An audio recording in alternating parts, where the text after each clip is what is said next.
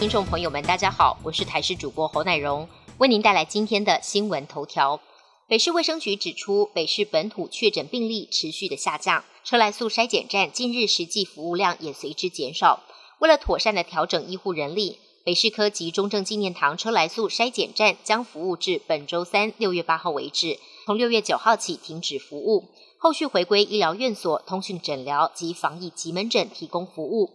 另外，台中中央公园大型筛检站也从今天起停止服务。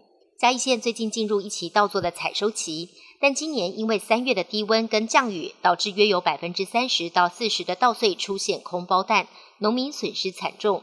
加上天气预报近日会有连续大雨，稻农连忙抢收。新港乡农会也加班提前办理稻谷的收购。农会表示，采收下来的湿稻谷得先测量容积重跟湿度，依等级计价，产地的收购价大约在一斤十元上下。每一年暑假最夯的活动——台东热气球嘉年华，即将在七月二号起跑，为期四十五天。今年预计有来自国外全新、从未露过脸的二十多颗造型热气球登场，加上国内热气球共约四十颗球共享盛举。台东县府也期盼迈入第十二届的热气球嘉年华，能再次引爆观光热潮。观光业者也看好热气球嘉年华带来的效益，目前七八月订房已经有五成。配合七月十五开跑的国旅补助，相信会为暑假旅游带来一波人潮。东南欧三国关闭领空，迫使俄罗斯外交部长的行程临时喊卡。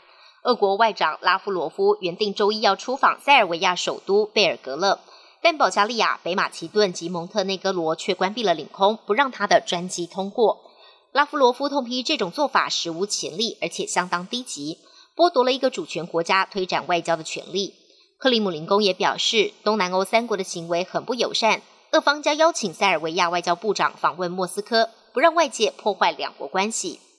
尽管俄国一再警告西方不能援助乌克兰远程火箭，但西方显然没在怕。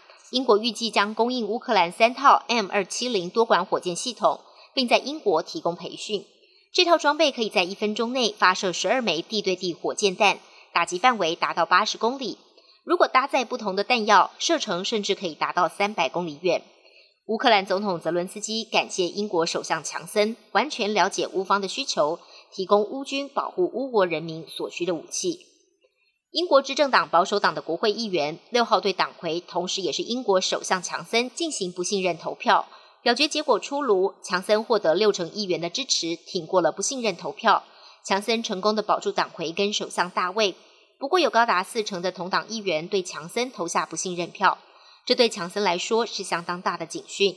尽管党内规定一年内不得再进行不信任投票，但保守党也可能变更党规，强森的领导地位充满挑战。本节新闻由台视新闻制作，感谢您的收听。更多内容请锁定台视各界新闻与台视新闻 YouTube 频道。